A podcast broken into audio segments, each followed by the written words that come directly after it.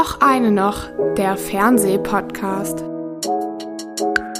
Hallo, ihr lieben Leute da draußen und herzlich willkommen zur 33. Folge auch eine noch der Fernsehpodcast. Mein Kollege Jan Freitag und ich, Erik Leimann, wir widmen uns heute der Frage, ob Humoranarchist Heinz Strunk auch bei Amazon Prime funktioniert. Es geht um seine Serie Last Exit Schinkenstraße. Dann unser großes Halloween-Special. Mike Flanagans Der Untergang des Hauses Ascher bei Netflix tritt gegen die erste Gruselserie des ZDFs an. Was wir fürchten heißt die. Nach den längeren Themen geht es danach in unseren Kurzrunden mit, ja, zunächst auch nochmal Gänsehaut los.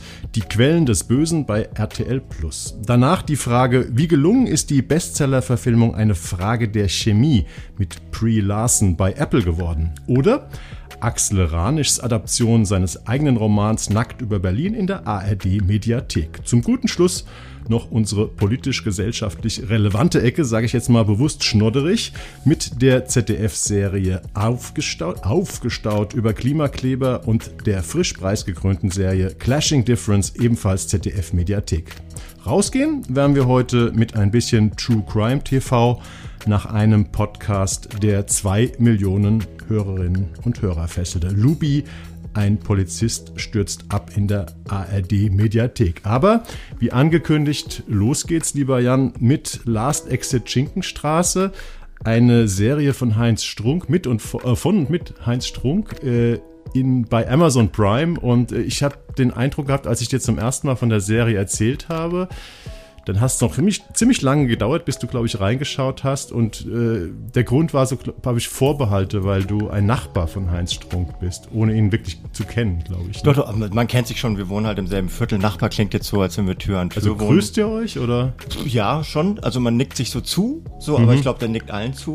das, das, wollte ich nicht zu persönlich nehmen. Nee, der wohnt ums Eck und hat dann eine schicke Maisonettenwohnung, da war ich auch mal. Und äh, es hat aber gar nichts damit zu tun, was er für, für Fernsehen macht oder für, für äh, kreative Formate macht, dass ich mit, dass ich ihn persönlich jetzt nicht so super dufte finde. Es ist mehr, also es hat nichts damit zu tun. Also Let's ja. Exit Schinkenstraße okay. kann für sich stehen. Ja, dann ähm, ja, Heinz Trunk ist ja gefeiert der Romancier, ist ja so, ich weiß nicht, Deutscher Buchpreis und was weiß ich alles, Nominierungen, hat es ja so in die Hochkultur geschafft, äh, kommt von Studio Braun. Ich habe äh, tolles Theaterstück Cool Haze mal gesehen, äh, vom knappen Jahr von ihm und Studio Braun ähm, Amazon Prime eine Serie dort zu machen mit dieser speziellen Art von Humor ist ja schon ja was Besonderes. Passt es zusammen? Wollen wir uns fragen und vielleicht sagst du erstmal, worum es eigentlich geht. Ich weiß gar nicht, ob es nicht zusammenpassen könnte. Wieso sollte Amazon nicht zu Heinz Strunk passen? Der macht ja so, so Real-Life-Grotesken. Hm. Es geht darin um den Trompeter Torben und den Saxophonisten Peter, die beide aus ihrer Partyband fliegen und so einen Neuanfang auf äh, Malle starten als neue Ballermänner, so also, also so Schlagerpop-Typen und äh, versuchen sich da so durchzubeißen und geraten dabei so in diverse Schwierigkeiten, damit dass sie keine Kohle haben, damit dass Mickey Krause, den einige hoffentlich nicht kennen, sich, sich so als Konkurrenz von, äh, von denen aber der spielt sich selbst mhm. und äh, fängt halt irgendwie so ein Hassel mit denen an, um, äh, um, um die geilsten Hits und die meiste, meisten Leute, die sich dazu besoffen äh, durch die Gegend schmeißen. Und das ist so das, was man von, was man von Heinz Strunk so kennt, was man eben auch, es ist ein bisschen so eine Fortschreibung von Fleisch ist mein Gemüse im Grunde genommen, wo ja. es ja, wo er ja auch einen gescheiterten oder so einen verkrachten, äh, so Partyband-Saxophonisten spielt. Und hier gibt's auch so einige An Anschlusspunkte, die da, die, die damals auch schon so zu sehen waren. Sie treffen sich immer in so einer griechischen Kneipe, das haben sie bei Fleisch ist mein Gemüse auch gemacht. Und es sind so, das ist keine Fortsetzung davon, aber es, es greift den Faden auf und ist dabei halt so ein, so ein Sperrfeuer der Dad-Jokes und Fremdscham-Momente. Was ist ein Dad-Joke? Dad-Jokes sind die, sind die Witze, die halt so, sowas wie äh, zum Bleistift und sowas. Also so mhm. das, was eigentlich nur noch so Männer über 65 du meinst, machen. Äh, darf ich dir, ein, äh, darf ich dir meinen Schiss anbieten? Ja, oder äh, sowas wie Ratenzahlung heißt nicht, dass ich rate, wann du zahlst oder sowas, ne? ja, also das ist. Aber wenn die Dinger äh, wie aus der Kanone geschossen Außen kommen, also keine Ahnung, 20 äh, davon pro Minute, dann fängt man irgendwann trotzdem an zu lachen, oder? Und das ist genau, so? das ist genau der Punkt, was mich an diesem Ding so ärgert, weil ich lache darüber wirklich richtig oft. Deswegen merke ich, A, ich bin offenbar anschlussfähig für Dad-Jokes und B, äh, das, die, die, die schlechten Witze in hoher Zahl gut verabreicht, äh, wiegen so ein bisschen das auf, was mich an dieser Serie stört. Ich weiß nicht, wie fandst du sie denn? Also ich muss sagen, ähm, ich bin gar nicht so ein großer Heinz Strunk oder Studio Braun Kenner. Also ich bin niemand von den Leuten, die früher diese Hörspiele, also diese Pranks äh, gehört haben. Äh, klar habe ich das mal bei bekannten Freunden irgendwie so mitbekommen, aber ich fand es okay, ich fand es dreist, aber war jetzt nicht so, was ich mir privat oder im Auto oder so angehört habe. Ich habe in ein paar Filme reingeguckt. Wie gesagt, dieses Theaterstück Cool Haze äh, mit Charlie Hübner in der Hauptrolle hier am Schauspielhaus in Hamburg hat mich extrem begeistert. Das ist wirklich eines der unterhaltsamsten, tollsten, lebensprallsten Stücke, die ich gesehen habe. Und klar, ich habe ich kenne Heinz Strunk ein bisschen, ähm, aber ich bin fast so ein bisschen Neueinsteiger in diese Welt gewesen. Klar, ich kenne natürlich auch mal Fleisch ist mein Gemüse, habe ich mal in die Verfilmung reingeguckt und ich weiß, dass das seine, dass es die Fortschreibung seiner Geschichte ist, weil er selber, ich glaube, 13 Jahre oder so als äh, Profi-Tanzmusiker hat Erfahrung gesammelt hat, bevor er bekannt wurde. Aber ich habe fast den Eindruck gehabt, nachdem ich anfangs ein bisschen abgeschreckt war von diesem, von von diesem Trash-Appeal, die diese Serie natürlich auch hat, also diese beiden in die Jahre gekommenen, verkrachten, auch noch relativ mies spielenden Tanzmusiker denken, sie könnten jetzt Ballermann-Stars auf Mallorca werden. Das ist ja erstmal eine relativ bescheuerte Prämisse. Aber ich, mich hat es irgendwie abgeholt. Also je länger ich das geguckt habe, desto mehr habe ich irgendwie so diese Einmaligkeit und diese, diese, ja, diesen Wagemut von diesem Humor irgendwie ähm, ja, gutieren können. Immer, immer voll auf die Zwölf. Also es ja. ist ja so, und das ist, wenn man sich darauf einlässt und vielleicht dabei auch ein, zwei Pilz trinkt oder sowas, dann kann es sein, dass man da wirklich, wirklich auch so, so eintaucht in diese, in diese, die machen, also es, es gibt keinen einzigen Kommentar, die mag Hosemann, das ist der andere, das ist ja. Torben. Und Bekannt Heinz Strunk. Die Discounter, ne? Genau. Was, was die, ähm, es gibt nichts, was die sagen, was nicht irgendwie sich aufeinander reimt.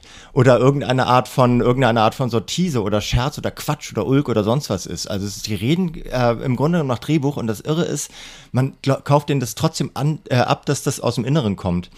Aber das, ich hatte ja eben schon angedeutet, dass ich auch ein bisschen Probleme damit habe. Und das liegt definitiv nicht an diesen Witzen, die sie machen. Die sind wirklich, das ist in, auch in ihrer Dichte ist das hochunterhaltsam. Aber Heinz Strunk hatte früher in, oder hat in seinen Formaten, auch bei sowas wie der Goldene Handschuh zum Beispiel, mhm behält er immer so einen Respekt vom Prekariat, der, der ihn fast einzigartig macht. Also er zeichnet Menschen aus dem, was man so früher Unterschicht genannt hätte, ja. in einer Direktheit, die den wirklich, die den wirklich auf den Zahn fühlt und die den wirklich in, in das leere Konto blickt. Und gleichzeitig hat es immer, immer geschafft, den, den ihre Würde zu bewahren. Und hier macht er das nicht mehr. Also ich finde, hier haut er ganz schön rauf auf die Leute, die halt sich irgendwie so am, so, so am Ende des, des Einkommensspektrums befinden oder zumindest am, ähm, am Ende des, des Kultiviertheitsspektrums in Deutschland. Aber das sind ja eigentlich die, die Hauptprotagonisten, also diese beiden Typen, selbst. Ne? das sind die beiden ihre Familien. Also der eine hat eine Familie, der, die Hosemann-Figur, die er halt in Hamburg zurücklässt, äh, mit, wo er sagt, ja, er ist mit der Band unterwegs, dabei ist er eigentlich arbeitslos und versucht da halt äh, was zu erreichen auf Malle. Aber ähm, genau die, also genau mhm. die disst er massiv. Also seine Kinder, die sind so ein bisschen dicklich und ein bisschen doof und seine Frau, die haben alle so, die, die sind alle sprachlich wirklich am unteren Ende dessen, womit man seinen Hauptschulabschluss machen kann und so. Find ich gar nicht. Und das, also es fiel mir, fiel mir ja. halt auf, wenn du es nicht, äh, nicht gefunden hast, dann ist das halt ein sehr subjektiver ähm, Wert für mich so. Aber ich fand, das ist nicht so respektvoll mit, äh, mit, mit dieser, mit, mit, den, mit dem unteren Teil der gesellschaftlichen Einflusssphären umgeht, wie, wie Heinz Strunk das sonst macht. Und deswegen hat, hat es mich manchmal ein bisschen so an mir mir selbst gestört, dass ich über diese Witze gelacht habe, die die beiden ja. gemacht haben. Habe ich so gar nicht wahrgenommen. Also ich finde eigentlich, dass Strunk, äh, man könnte ihm vielleicht vorwerfen, also so diese Lebenshärte des männlichen Scheiterns, das sind ja immer so Männerfiguren, die dann so scheitern und sich ganz stark so auch so ein bisschen egozentrisch im Mittelpunkt stehen. Das könnte man ihm eher vorwerfen, aber ich finde eigentlich, dass er erzählt ja immer so vom Bodensatz. Äh, die Figuren sind ja immer relativ nah am Boden. Und ich finde eigentlich gar nicht, dass die hier würdelos sind. Die sind ja auch nicht blöd oder so. Gut, vielleicht der Sohn ein bisschen. Ähm, aber, also ich, mich haben zwei Sachen an der Serie extrem überzeugt. Das ist einmal, ähm, sind diese Musikpersiflagen, weil die werden ja dann tatsächlich äh, Ballermann-Stars, beziehungsweise sie schreiben selbst Songs, die dann auch nach anfänglicher Skepsis dann auch ankommen beim Publikum.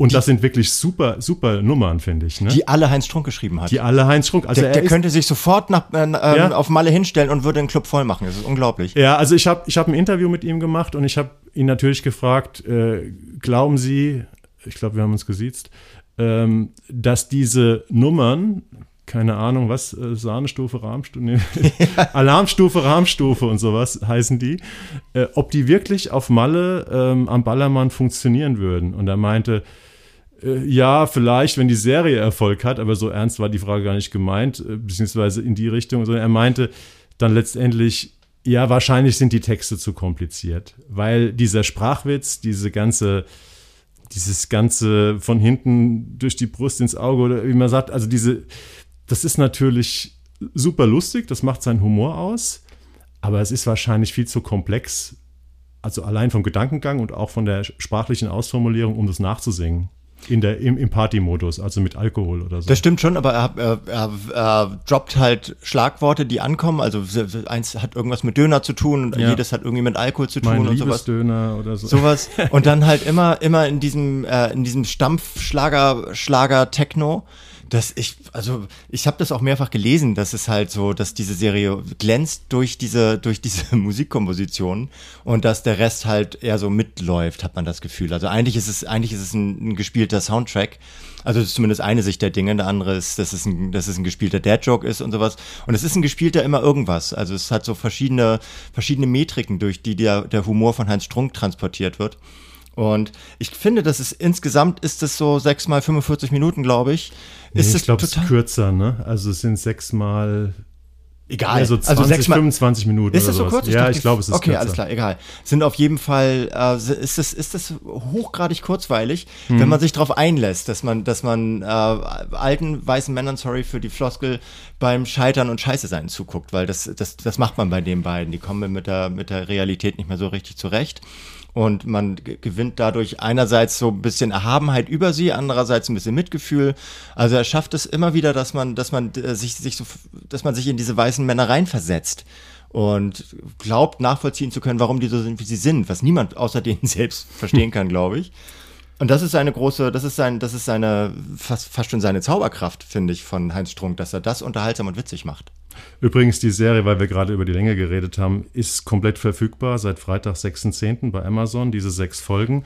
Und wir haben auch noch nicht erwähnt, dass äh, ähm, Heinz Strunk ziemliche Unterstützung bekommt äh, von diversen Gaststars, teilweise in Cameo-Auftritten, also Mickey Krause als er selbst. Ähm, haben wir schon erwähnt, H.P. Baxter von Scooter Stimmt. spielt mit ja. als Musikproduzent oder sowas, glaube ich. Ne? Und dann noch die Schauspielstar-Kollegen Charlie Hübner, Bjarne Mädel, Katharina Wackernagel ist dabei. Hatte ich auch, habe ich auch erst nicht erkannt mit der blonden Perücke. Ähm, ja, ich habe gesagt, die Songs sind wirklich sensationell gut. Ich glaube, ein paar gibt es auch als Videoauskopplung. Also wenn ihr keinen Bock auf die Serie habt und einfach mal im, im Netz nach den Videos gucken wollt, äh, von Pierre Panade. Also allein dieser Name ist schon wieder irgendwie so typischer Heinz Strunk-Humor. Also diese, diese Kunstfigur, dieser Ballermann, Kunstfigur heißt halt Pierre Panade. Äh, und die andere Sache, die andere tolle Qualität finde ich wirklich diese sprachliche Qualität, also diese Dichte an Gags, die sind, klar sind die, du nennst es Dead Jokes, aber sie sind auch teilweise ziemlich, ziemlich gut irgendwie. Also Sprach, Sprachspiele. Einfach. Es ist, aber es ist auch nicht, es ist auch keine Gesetzmäßigkeit, dass Dead Jokes schlecht sind. Ja. So, sie, sie äh, kennzeichnen nur etwas. Sie kennzeichnen eine Herangehensweise an, ja. an Gesellschaft und Menschen und Zusammenhänge und so weiter. Und das ist halt so, der heißt, das heißt nicht umsonst Dead Jokes, aber nicht nur, weil, nicht nur, weil es ein Dead Joke ist, ist es ein schlechter Witz. So. Ja. Also mir hat es mir hat's sehr, sehr gut gefallen und ich war jetzt kein Heinz Strunk-Fan vorher. Ähm, jetzt bist du einer. Nein, ich habe mal wieder gesehen, ähm, was, was der Humor kann von ihm oder vielleicht auch von Studio Braun. Ich habe es im Theater gesehen, ich habe es jetzt wieder gesehen ähm, und man, man, weiß ja, der Mann ist Literat, er kann wirklich gut mit Sprache umgehen. Also er hat es drauf grundsätzlich. Und das zeigt sich auch hier in diesen Unterhaltungsformaten, finde ich. Finde ich auch. Also das, das, vielleicht zum Abschluss noch, ähm, Heinz Strunk ist ja auch dadurch auffällig geworden, dass er immer wieder die deutsche Comedy-Szene disst. Ne? Also äh, normalerweise ist ja so normal, äh, unter Kollegen kratzt man sich kein Auge aus und jeder findet den anderen gut und super und so. Und Heinz Strunk äh, geht ja so ein bisschen den schweren Weg. Ich weiß, ich hast es auch, es gab immer wieder mal Interviews von ihm, wo er gesagt hat, die deutsche Comedy-Szene ist alles Dreck, hat kein Niveau. Also er hat es wirklich richtig richtig mit derben Worten niedergemacht, wodurch mhm. er sich ja unglaublich viele Feinde macht, auf dem Feld, wo er selber auch so ein bisschen mitspielt. Und ähm, man kann das finden, wie man will, aber man muss konstatieren, was der Strunk macht, ist wirklich innerhalb dieser deutschen Humorszene was ganz Eigenes. Also du kannst es nicht vergleichen mit irgendwas. Es ist ein anderer, eine andere Herangehensweise. Und deswegen ist es ein großer Wurf, dass sowas eben vom ganz großen Publikum bei Amazon Prime äh, läuft. Leute, die vielleicht sogar zum ersten Mal mit dieser Art von Humor konfrontiert Ja, ich gönne ihm das auch, soll er, soll er machen. So. Also ich glaube, es ist so viel fein, viel eher ist, glaube ich, so ein, so ein Heinz Strunk-Motto, äh, ja. der, der, der steht, glaube ich, darauf, der reibt sich gerne. Sonst hätte man auch nicht mit Telefonstreichen angefangen. Nee, wahrscheinlich nicht. Okay. Ja, wollen wir es äh, damit abbinden, den Heinz? Wir binden es ab und gehen in den Warnhorror. Weg, weg vom Dead-Joke-Horror zum Warnhorror. Genau, weil äh, wir kommen zwar heute äh, zwei Tage früher als sonst. Normalerweise sind wir immer jeden dritten Freitag am Start. Äh, aber da unsere nächste Folge erst im November kommt und Halloween vorher ist, ähm, haben wir gedacht, machen wir ein kleines Grusel-Special. Die Medien oder die Streamer äh, und auch die normalen Sender sind ja schon voll mit Grusel angeboten. Ich glaube, alles, was sich so ein bisschen in Richtung Grusel biegen lässt, wird jetzt so angeboten wie schon was vor an Halloween. Schau doch mal rein in die Serie so und so. Ne? Und wir haben gesagt, wir, wir wollen zwei Sachen heute besprechen. Eine ziemlich fette Serie bei Netflix und eine etwas kleinere Serie beim ZDF, die beide im Grusel Metier äh, sich anbieten. Aber wir wollten mal so einsteigen, dass wir sagen, äh, was ist denn eigentlich die persönliche Grusel-Top 3, auch wenn das eine schwierige Frage ist? Was ist denn deine? Ich bin Was? ganz froh, dass du es mir diesmal vorher gesagt hast, weil manchmal überrumpelst du mich ja mit so Fragen, wo ich plötzlich. Das ist auch wirklich hart. Langes Leben und dann soll man die drei gruseligsten Filme oder Serien des eigenen äh, Daseins aufsagen. Ja, das war, ist auch, also selbst mit ein bisschen Vorbereitungszeit war es richtig schwierig, weil, weil ich natürlich auch, wenn ich so eine Liste mache, unglaublich kreativ sein will und originell und den Leuten sagen will, was ich für ein breit gefächertes Horrorwissen habe. Nur ehrlich sein. Ja, aber ehrlich ist ja auch, ist ja, ist ja gekoppelt daran so. Es ist tatsächlich so, wo wir gleich eine Serie ähm, von Mike Flanagan besprechen, so die, die beste Horrorserie, die ich jemals gesehen habe, war seine erste, die er für Netflix gemacht hat und das ist äh, Spuk in Hill House.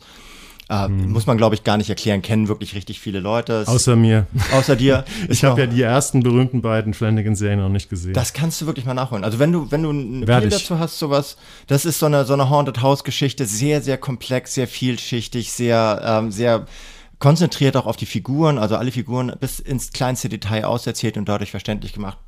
Tipptopp. Nummer eins. Super. Eigentlich fängt man mit der 3 an, ich habe jetzt mit der 1 angefangen. Ich habe auch keine Reihenfolge bei mir. Ich habe einfach nur 3. Was ist deine 2? Meine 2 ist ähm, Geister von Lars Trier. Ah, toll, ja. Ein, un, ein unfassbar, ein derartig verstörendes Horrorwerk über ein so ein, so ein besessenes Krankenhaus in mm. Kopenhagen. Kann man, ich meine, es Lars von Steinalt, ne? Aus den 80, frühen 80er oder so? Nee, oder ganz so alt ist es nicht, glaube ich. Nee, nee, das ist schon 90er, ja. glaube ich. So alt ist es nicht. Aber äh, also unglaublich verstörend und da muss man, muss man dickes Fell haben und, und einen starken Magen. Und es ist, wie es ist. Es war mir unangenehm, aber als ich als ich's durchgegangen bin, habe ich gemerkt, dass äh, John, Carpenters, äh, John Carpenters The Fog von 1980 Nein. einfach nicht nicht weil es Hast so heraus du das noch mal? Ich habe das letztes Jahr mit meinem Sohn noch mal ja. gesehen und ähm, der Film hat seine Qualität. Ich habe den damals im Kino gesehen als Jugendlicher, danach nie mehr wieder. Habe ihn jetzt letztes Jahr nochmal gesehen und ich sag mal so, er hat gewisse Qualitäten, aber er ist auch in mancherlei Hinsicht nicht so gut gealtert. Es ist totaler Trash. Es ist auch aus den äh, so 70er äh, Spät-Trash noch, also so ein ja, bisschen so, 80, so White Ploitation ja. und mhm. so, also viel, viel White Trash da, da, dabei und so. Es ist eine total bizarre äh, Installation, die sie da gemacht haben mit so, mit so einem kleinen Dorf, das von so einem Horrornebel äh, gepackt wird. Aber es ist einfach auch Teil meiner Biografie, deswegen fand ich. Ja. Ich hätte dann sonst noch Meet the Feebles von Peter Jackson ah, genommen. Das ist ja schon sowas. der vierte. Äh, deswegen, aber das lasse ich jetzt raus. Schön, aber es ist toll, dass du ähm, John Carpenter erwähnt hast, äh, weil in unserer Jugend ähm, ist es ja sozusagen der Mike Flanagan von damals mhm. gewesen. Mhm. Ähm, ich habe ähm, hab drei Filme ähm, und äh, zwei davon sind äh, Klassiker aus den 70er Jahren. Den einen, den haben wahrscheinlich viele Leute von euch gesehen, wenn die Gondeln Trauer tragen. Mhm. Ähm, Don't Look Now, Nicholas Rogue 1973, Donald Sutherland in Venedig. Äh, ich weiß nur, dass als ich ein Jugendlicher war, also ein jüngerer Jugendlicher, sagen wir mal 11, 12, 13 Jahre alt, und man sich mit äh, Schulfreunden darüber unterhalten hat, die den Film gesehen haben, die haben alle gesagt, das ist das fürchterlichste und gruseligste das Gruseligste, was sie gesehen haben. Und ich habe den Film tatsächlich nochmal einen Rewatch gemacht. Ähm, vor ein, zwei Jahren und der ist immer noch ganz toll. Den kann man sich immer noch ganz toll angucken. Als Erwachsener ist er nicht mehr so gruselig, mhm. aber er ist immer noch ganz toll. Mein zweiter äh, Film ist auch ein Klassiker, habe ich hier, glaube ich, schon mal erwähnt. Picknick am Valentinstag von, Oft, ja, von also Peter Weir, 1975. Ist einer der geheimnisvollsten Filme, äh, die es gibt und hat deswegen einen Gruselfaktor. Und der dritte Film, den ich erwähnen will, ist tatsächlich der Film, der mich in den letzten zehn Jahren im Kino am meisten verstört hat. Das ist uh, The Killing of a Sacred Deer von Yorgos Lantimos der ja ziemlich viele verstörende Filme macht, ne? The Favorite und so ich weiß, kennt ja, man. Hast du ihn gesehen? Nee, ich habe ihn nicht ähm, mit gesehen, Nicole aber ich, Kidman ich, und ich, weiß, Colin ich Farrell. weiß, dass du, dass er, dass er dir wichtig ist. Ja, also das ist, äh, da, der hat mich, der, den, da habe ich eine Kinokritik geschrieben, dann habe ich mir eine Presseverführung angeguckt und danach war mein Tag irgendwie im Eimer, weil ich ist ja toll. Mehr, diese mehr Pressevorführungen, wir sind ja immer vormittags oder morgens und danach war ich so verstört, dass ich wie so ein Zombie durch die Hamburger Innenstadt gegangen bin. Also ähm, alle Filme gibt es momentan nur zu leihen oder zu kaufen, aber immerhin das. Also falls ihr irgendwas davon nachholen wollt, äh, könnt ihr es tun. Und damit steigen wir ein in die Aktualität, der Untergang des Hauses Ascher. Ähm, Klingt auch ganz schön antiquiert. ja, sehr so. alt. Äh, von dem besagten Horrormeister von Netflix, Mike Flanagan. Ähm, ja, worum geht's? Du bist dann. Wolltest du das nicht? Ach ja. Also ich, genau, kann, ich, ich bin's. natürlich. Nö. Du hast gesagt, äh, stimmt, wir hatten es so aufgeteilt. Ja, also der Untergang des Hauses Ascher ist natürlich nach der gleichnamigen Kurzgeschichte von Edgar Allan Poe. Und jetzt denkt natürlich jeder Edgar Allan Poe, der hat, glaube ich, ja genau, ich habe es aufgeschrieben, von 1809 bis 1849 äh, gelebt und natürlich auch äh, kurzes Leben, 40 Jahre alt geworden, in dieser Zeit geschrieben. Aber das ist keine historische Serie. Sie spielt nämlich in der Gegenwart und ähm, sie ist auch insofern irreführend, dass in diesen acht Folgen, die alle so eine knappe Stunde gehen, manche sogar auch über eine Stunde, äh, da wird nicht nur diese Kurzgeschichte Der Untergang des Hauses Ascher erzählt, sondern in jeder Folge wird eigentlich eine eigene Kurzgeschichte oder ein Roman oder irgendwie ein Stoff von Edgar Allan Poe ähm, verarbeitet und neu aufgelegt. Und die spielen eben alle in der Gegenwart, diese, diese Folgen. Es geht grundsätzlich um die Zwillinge Roderick und Madeleine Usher, gespielt von Bruce Greenwood und Mary McDonald, die ähm, als Heranwachsende aus Versehen ihre Mutter lebendig begraben. Das ist ja so ein äh, Lieblingsmotiv von Poe. Äh, und die danach sehr erfolgreich, aber auch ein sehr tragisches Leben führen, weil sie so offenbar einen Pakt mit dem Bösen ähm, zu haben scheinen. Äh, und Sie werden reich mit einem Pharmaunternehmen, Fortunato heißt das, und einem Mittel namens Ligadome. Und da sind wir wieder bei einem unserer Vorgänger-Podcasts. Ich weiß, letzte oder vorletzte Folge haben wir ja über Dopesick versus Painkiller, also diese Opioid-Krisen-Serien, ähm, über die Situation in den USA gesprochen. Und im Prinzip haben wir jetzt die nächste Serie, die diese Erzählung im Zentrum hat. Zu, ja, Zentrum, also es ist schon, es ist nicht die, nicht die absolut zentrale Erzählung, ja. sondern die schwingt so mit. Also so der Reichtum dieser Familie äh, rührt daher, dass sie halt mit diesem, mit diesem Schmerzmittel, das extrem abhängig macht, äh, schwer reich geworden sind und erklärt deswegen auch, warum die ganzen ProtagonistInnen der, der Serie, die ja so ein, das ist ja so ein komischer Move, dass sie, äh, aber das kannst du erklären, so, warum, warum die halt plötzlich alle am, äh, an so, gemeinsam am Tisch sitzen und ins Verderben stürzen, sowas. Das sind alles stinkreiche, hochdicke dekadente Menschen. Und das ist, glaube ich, das steht eher im Zentrum. Also ich weiß gar nicht mehr, ich habe mir jetzt mal die Zusammenfassung von dieser Kurzgeschichte, äh, weil ich es nicht mehr so drauf hatte, der Untergang des Hauses Ascher, ähm, durchgelesen ich glaube, das Motiv mit den Kindern, also dieser Roderick Usher hat, äh, ich glaube, sechs Kinder von diversen Frauen und diese Kinder sind auch sehr divers in ihren Persönlichkeiten, sage ich mal. Insofern ist die, äh, ist die Serie auch sehr modern und ich glaube, die Grundidee der Serie ist eben, dass, wie kann man einen Menschen am meisten leiden lassen, indem man ihnen kind, seinen Kindern was Böses tut. Äh, ob sie das jetzt verdient haben, ja, wahrscheinlich haben sie es verdient, ist vielleicht gar nicht so sehr im Zentrum die, der, äh, der Serie. Aber dieser böse, dieser Mensch, der Böses getan hat, dieser Roderick Usher, wird eben bestraft über das Leid seiner Kinder und da geht es in jeder Folge um ein Kind. Ich glaube, so viel kann man verraten. Viel mehr nicht, dann wären wir im Spoilerbereich. Genau, aber man, man, erfährt das aber auch tatsächlich ganz am Anfang der Serie, dass er, äh, dass alle seine Kinder tot sind, als er sich mit, ja, einem, mit einem Staatsanwalt trifft bei, in, in so einem verwunschenen Haus, das wo mal seins war äh, und, und ihm sozusagen so eine Lebensbeichte abliefert. Also dieser Staatsanwalt, der ihm wegen dieser Opioide seit Jahrzehnten auf, der, auf den Fersen ist, also wegen dieser, wegen dieser, diese, dieses Faktors, dass er halt mit dem Leid anderer Menschen Milliarden gescheffelt hat. Und währenddessen schildert er das halt und äh, wir erleben dann so pro Folge einen Todesfall quasi.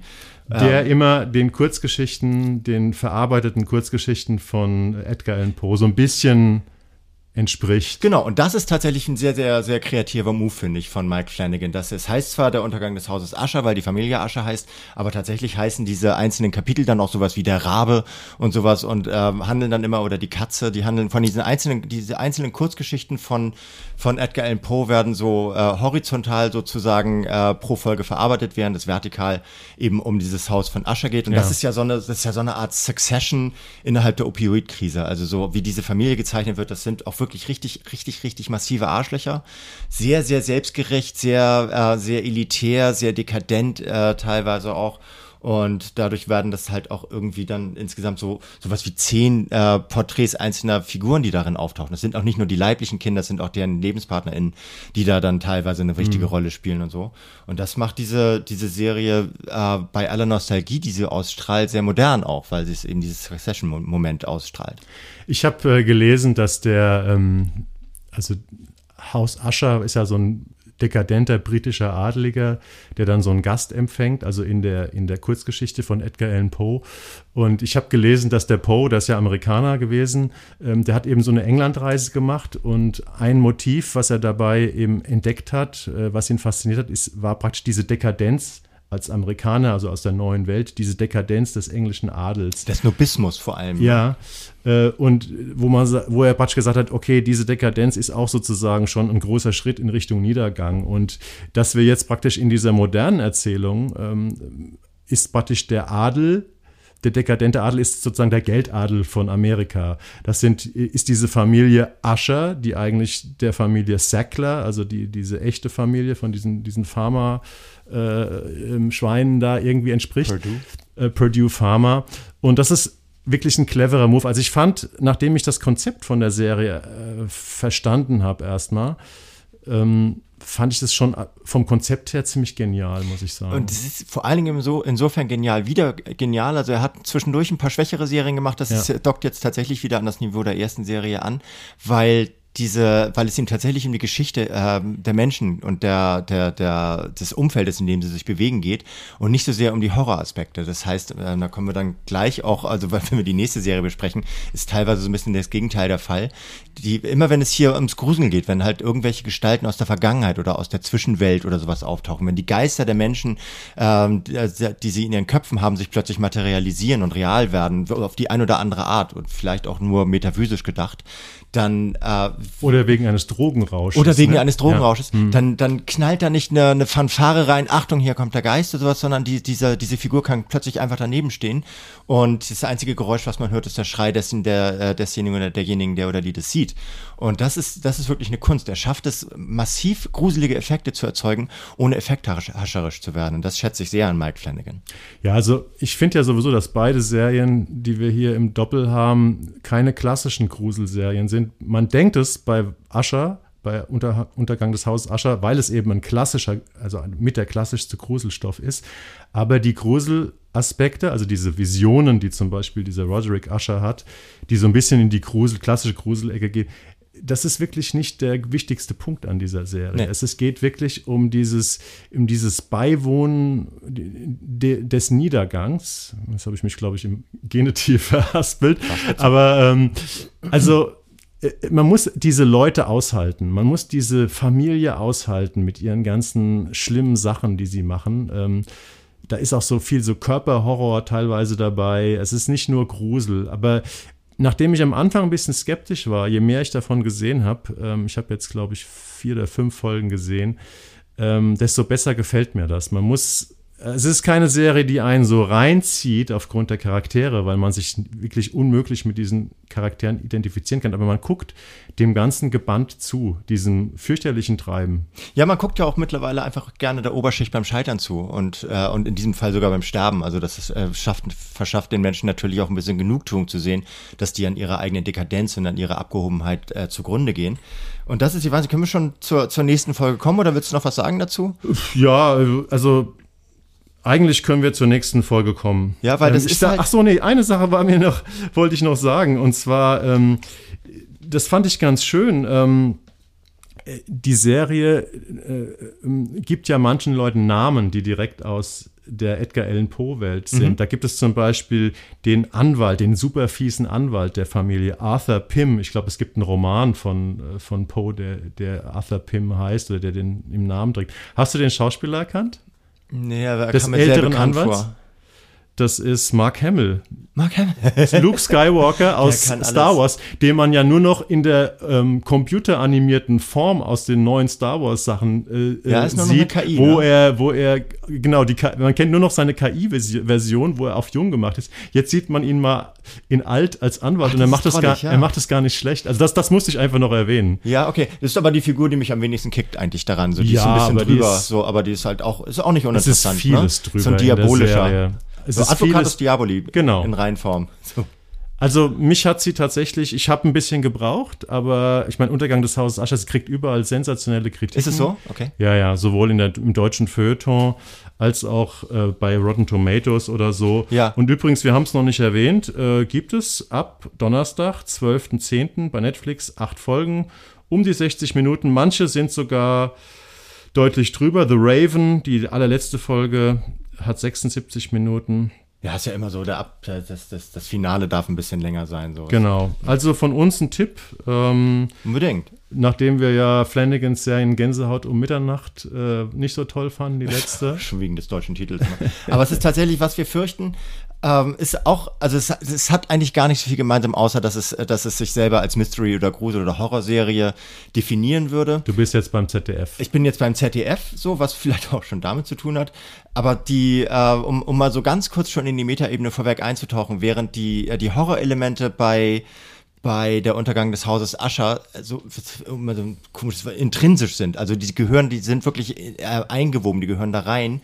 Wirken die Horrorelemente bei Was wir fürchten, sechsmal eine halbe Stunde in der ZDF-Mediathek ab 20.10., glaube ich. Ist Ja, es dauert hin. tatsächlich noch und es sind 6 mal 45 Minuten. 6 mal 45. Also es ist relativ, Ist äh, vielleicht war, kann, Vielleicht fandest du es kurzweiliger Genau. als ich. Nee, oder ich habe die beiden Zahlen verwechselt. Das kann auch sein. So, auf jeden Fall ist es, ähm, da, das ist einfach, das, der, der Horror, der, der kommt da eher oben drauf. Der ist nicht so, der, der wirkt nicht so richtig, der wirkt nicht strukturiert, aber ich erzähle erstmal ganz kurz, worum es geht. Ähm, es geht um die, weiß nicht, so was wie 15, 16, 17-jährige Lisa, die zieht mit ihrer Mutter in eine Stadt, die dabei ist, einen Amoklauf zu verarbeiten. Und die sind wohl schon öfter umgezogen. Das heißt, dieses Umziehen äh, ist für die beiden äh, ein, ein, so, so ein Trauma, das die mehrfach ähm, aufzuarbeiten versuchen. Das ist die eine Geschichte. Das ist halt an der Schule, an der an die Lisa kommt, halt mal diesen Amoklauf gegeben hat. Und damit haben alle gedanklich, aber auch physisch zu tun. Und gleichzeitig gibt es die Geschichte eines äh, Jungen namens Simon, gleichaltrig, der homosexuell ist und von seinem Vater, der wiederum Pastor ist, in eine Konversionstherapie geschickt wird, also in, äh, in eine Klinik, wo versucht wird, Homosexualität umzudrehen, mittlerweile verboten in Deutschland zum Glück. Und dazwischen ähm, hat Lisa ständig Erscheinungen von, äh, von, von Geisterwesen, die man anfangs noch nicht so richtig einordnen kann. Und das zieht sich durch diese ganze Serie durch. Also wir begleiten Lisa, wir begleiten Simon. Diese Geschichten laufen parallel und ob sie miteinander irgendwas zu tun haben, das verrät euch gleich das Licht, weil das ist tatsächlich eine Geschichte, die, die sich erst im Laufe der Serie entspinnt. Das war, das ist, glaube ich, so in Kurzform das, das worum es geht. In der, in der Analyseform ist es so, dass deutscher Horror halt deutscher Horror ist. Das heißt, äh, Lisa ist grundsätzlich, die hat halt äh, offenbar, die hat gleichzeitig sowas, noch sowas wie eine Epilepsie. Ähm, also ist halt so, kriegt auch Medikamente, ist also sehr anfällig für Situationen äh, wie zum Beispiel Dunkelheit oder Alleinsein, in die man sich besser nicht begibt. Lisa geht aber immer grundsätzlich dahin, wo es dunkel ist und wo sie allein ist. Mhm. Das heißt, wenn sie, wenn irgendwo in, in ihrer Schule äh, irgendwo Licht flackert in einem vierten Untergeschoss oder sowas, geht sie da sofort rein. Wenn eine Kellertür ganz leicht angelehnt genau. ist, geht sie natürlich in den dunklen Keller. Da muss sie dahin. Und es flackert auch immer das Licht. Also es ist tatsächlich so, Neonlicht gibt es da nicht in, in durchgängig leuchtend. Es, äh, wenn sie im Wald ist, ist da immer Nebel. Und äh, das Dorf ist auch so ein bisschen bizarr. Das ist, ist halt, manchmal gibt es so eine Obendraufsicht so auf dieses Dorf. Da sieht es aus wie so, eine kleines, so ein kleines Mittelalternest mit 60 Einwohnern also zumindest nur 60 Häusern, aber es hat ein riesiges Gymnasium und ein Morddezernat und ist halt komplett fully equipped wie eine Großstadt. Das sind so diese, das sind so diese, diese deutschen Besonderheiten im Horror oder generell in der, in, in Mystery und, und fiktionalen Geschichten, die sich eigentlich erschließen. Was aus meiner Sicht besonders ärgerlich ist, weil die, die HauptdarstellerInnen, also insbesondere die Lisa, Mina Giselle Rüffer und der Simon, gespielt von Paul Ahrens, die sind großartig. Findest du die großartig? Ich finde die toll. Mhm. Die spielen eine ganz klasse Coming-of-Age-Geschichte. Und das ist nämlich das, was diese Serie so toll macht. Das ist eine tolle Coming-of-Age-Geschichte zweier schwieriger Charaktere, die, die ähm, bei ihrer Persönlichkeitsentwicklung in um, äh, Umgebungen geschmissen werden, in die sie eigentlich nicht wollen und versuchen damit klarzukommen. Und deswegen mhm. siehst du es eher als Coming-of-Age oder als Horrorgeschichte? Also ich finde es auch, natürlich ist es ganz klar, es gibt diese Gruselmomente, weil dieses Mädchen eben vielleicht auch wegen der Medikamente, die sie einnimmt, äh, es muss ja immer so ein Teil logischer Erklärung gibt, diese Erscheinungen hat. Vielleicht auch aus anderen Gründen, das wissen wir nicht. Ähm, es wird eben als Gruselserie verkauft, als erste Gruselserie des ZDFs. Ähm, mhm. Aber ich sehe es auch eher als Coming-of-Age-Geschichte und teilweise auch so als Mystery-Box. Ähm, also, dass man praktisch so eine Mystery-Geschichte erzählt, wie es halt The Sixth Sense mal 1999 äh, vorgemacht hat mit Plot-Twist und allem Möglichen. Also, wo es dann eher so in die Mystery-Ecke geht. Ähm, aber man muss ja auch erstmal sagen, wenn wir so ein bisschen auf diese deutschen, deutschen Horror ähm, oder deutschen Grusel einhacken, es ist ja eine ganz junge Geschichte. Ne? Ich weiß noch, ich glaube, wir haben, haben, haben wir es hier im Podcast gemacht? Hausen, die erste ja, deutsche oh Gruselserie oh überhaupt mit Was Charlie Hübner bei Sky. War ja von sehr ambitionierten Filmemachern, war sehr, sehr vom Konzept her sehr ausgefeilt, von der Optik vor allem, aber er hat überhaupt nicht gefesselt. Das war die erste deutsche Gruselserie. Dann haben wir neulich die nettesten Menschen der Welt gehabt. Äh, keine klassische Gruselserie, eher eine Mystery. Mystery oder eine Seltsam-Serie, wie ja. alles von Alexander Adolf eine seltsam, ein Seltsamstoff ist. Ähm, und deswegen gut. Äh, aber das wurde auch als erste Gruselserie der ARD verkauft. Wahrscheinlich haben wir demnächst die erste Gruselserie von Dreisat und die erste vom WDR. Aber ich will damit nur sagen, die Deutschen üben noch ein bisschen. Ja. Offensichtlich ist es gerade modern, dass man eine Gruselserie im Programm hat. Aber ich gebe dir recht, äh, was wir fürchten, trotz dieses fürchterlichen Titels, ist am Ende ja, eine Coming-of-Age-Mystery, vielleicht sogar ein bisschen Krimi-Serie mit Gruselaspekten.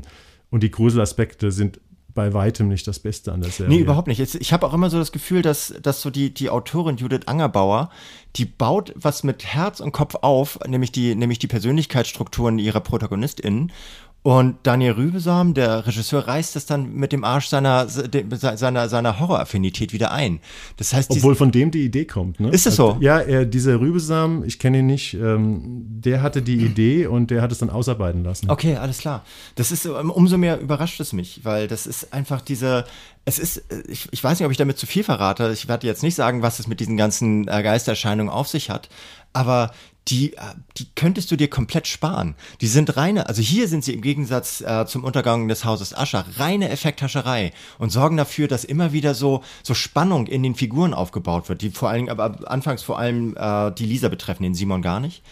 Und äh, man hat irgendwie immer nur das, das Gefühl so, ey, jetzt wäre ein Geist geil, oh, aber jetzt wäre jetzt wäre mal wieder irgendwie so, ein, äh, so, so eine Erscheinung geil. Und jetzt müsste mal wieder irgendwie so eine so eine krasse so, eine, so ein krasses Saxophon da reinsemmeln, dass uns die dass, dass uns ein Tinnitus verpasst, weil das ist auch immer so, wenn da ein Geist erscheint, dann scheppert einmal das ganze mhm. Orchester äh, durch den Raum, damit auch jeder weiß, jetzt wird's gruselig. Achtung, so. Und das ist, ich finde, das ist, das, eigentlich sind es zwei Serien.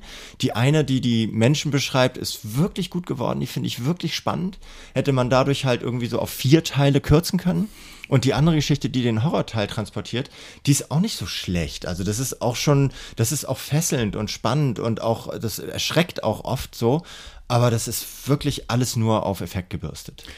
Mir hat die Serie insgesamt nicht gut gefallen. Nee. Also ich muss sagen, dass die Coming-of-Age-Geschichte, das habe ich schon deutlich besser gesehen. Ähm, also die letzte deutsche Serie, die es sehr, sehr gut gemacht hat, war diese Hip-Hop-Serie ähm, Almost Fly. Das war für mich eine eine Coming-of-Age-Geschichte, die wirklich ans Herz gegangen ist mit lebendigen Figuren. Das ist mir hier alles ein bisschen zu bausatzmäßig. Und man merkt natürlich auch diese grundsätzlichen Probleme, die deutsche Fiction mit dem Übersinnlichen hat. Also äh, das ist ja schon immer so, selbst beim Tatort, also es gab ja mal diesen Tatort Blut mit Vampiren aus mhm. äh, Bremen, der eigentlich ziemlich abgefahren war. Äh, oder es gab mal einen von 97, den habe ich mir mal angeguckt, weil es ein Jubiläum gab. Tod im All, äh, Lena Odenthal mit UFOs, wo die Sache in den Raum gestellt wurde, dass vielleicht tatsächlich Außerirdische gelandet sind.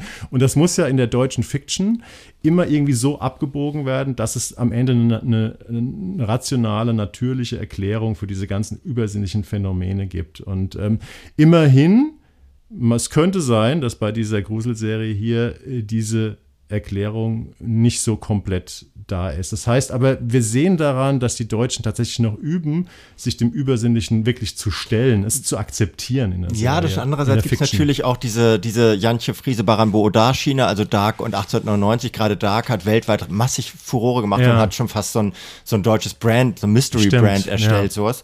Aber das ist Das ist aber auch nicht öffentlich-rechtlich. Nee, das ist nicht öffentlich-rechtlich. Ich finde es, also ich finde tatsächlich, ich habe noch niemals einen, einen Coming-of-Age-Stoff äh, innerhalb dieser Konversionstherapie-Szene, die ja existiert oder existiert hat, gesehen. Das hat mich geradezu gefesselt. Ich kann es nicht beurteilen, ob das stichhaltig ist, wie es dargestellt wird, aber es hat mich sehr bewegt, wie dieser Junge versucht, gegen, gegen äh, seine Familie und gleichzeitig mit, mit, sein, mit, seiner, mit seiner eigenen inneren, also mit seiner Sexualität klarzukommen.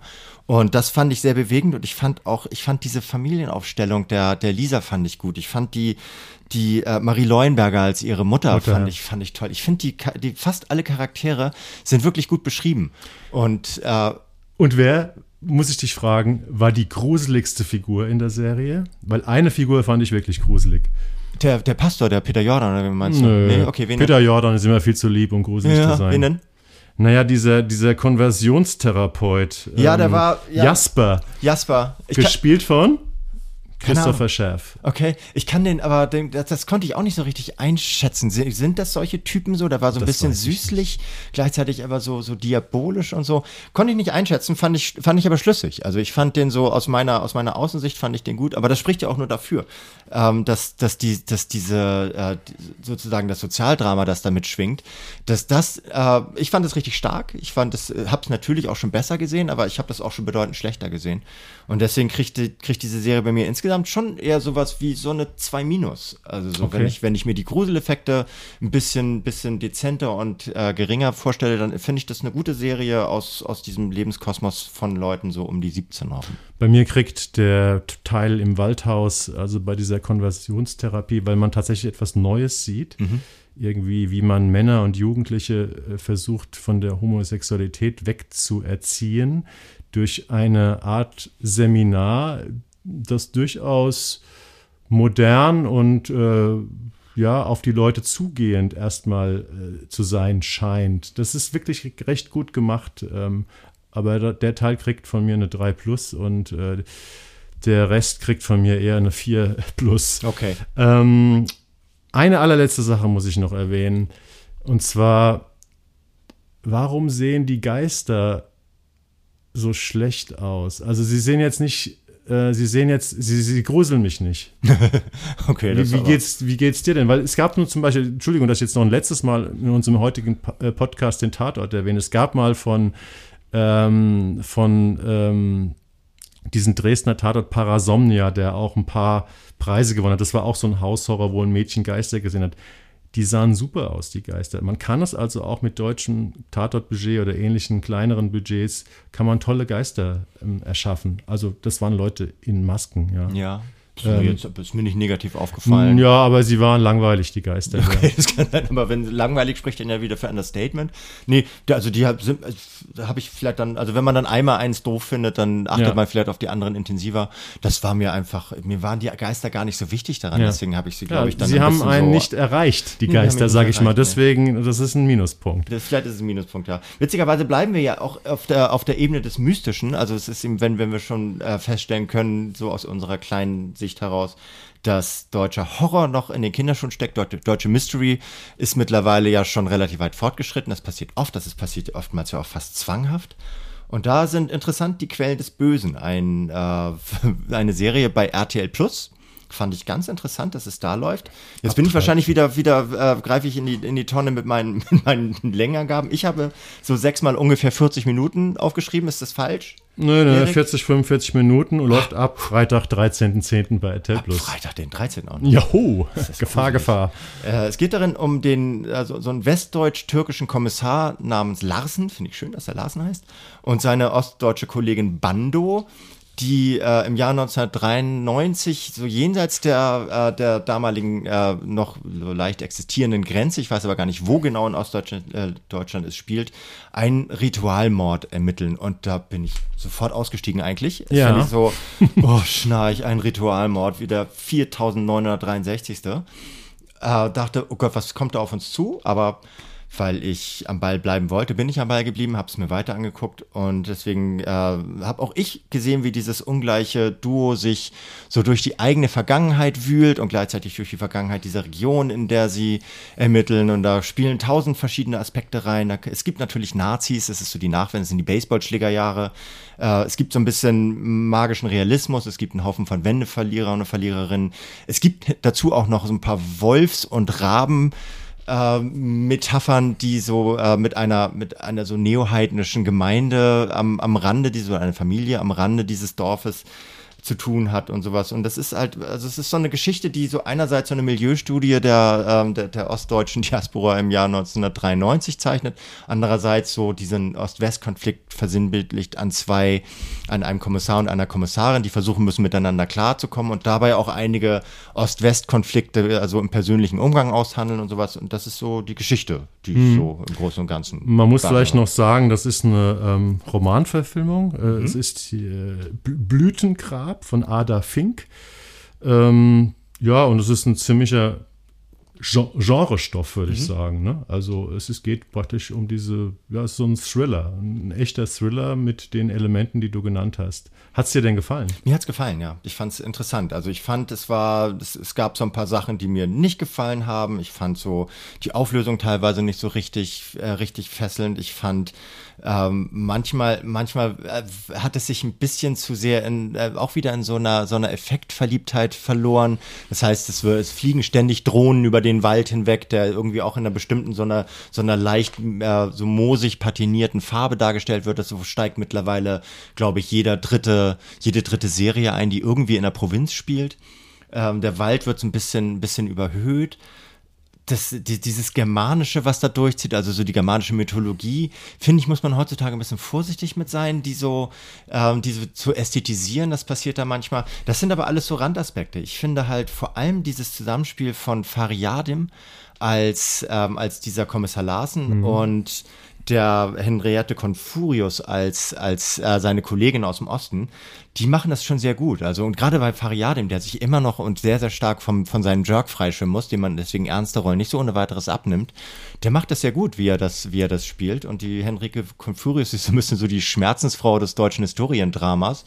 Ähm, die kriegen das beide sehr gut hin. Ja. Und was, was wir, wo du wahrscheinlich auch noch drauf gekommen wärst, was wirklich, wirklich, wirklich grandios ist, ist die Ausstattung.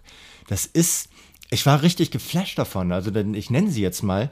Das ist, ähm, äh, da heißt Olaf Rehan ist für die Kulissen, also so für, für, für, die, für die ganze Szenerie zuständig und Niki Zinell, eine Frau, äh, die so, die ich glaube, die Hauptkostümbildnerin ist, die haben uns da eine Welt aus den 90er Jahren, aus den frühen 90ern hingezaubert, die ich denen komplett abkaufe. Also ich habe dann teilweise das Gefühl, genau so muss das ausgesehen haben.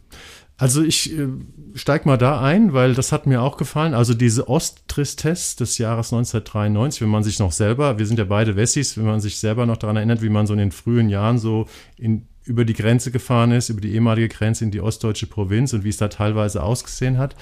Ähm, das haben die schon ziemlich gut hinbekommen. Ähm, ich finde auch, Fariadim und Henriette Confurius machen das ziemlich gut.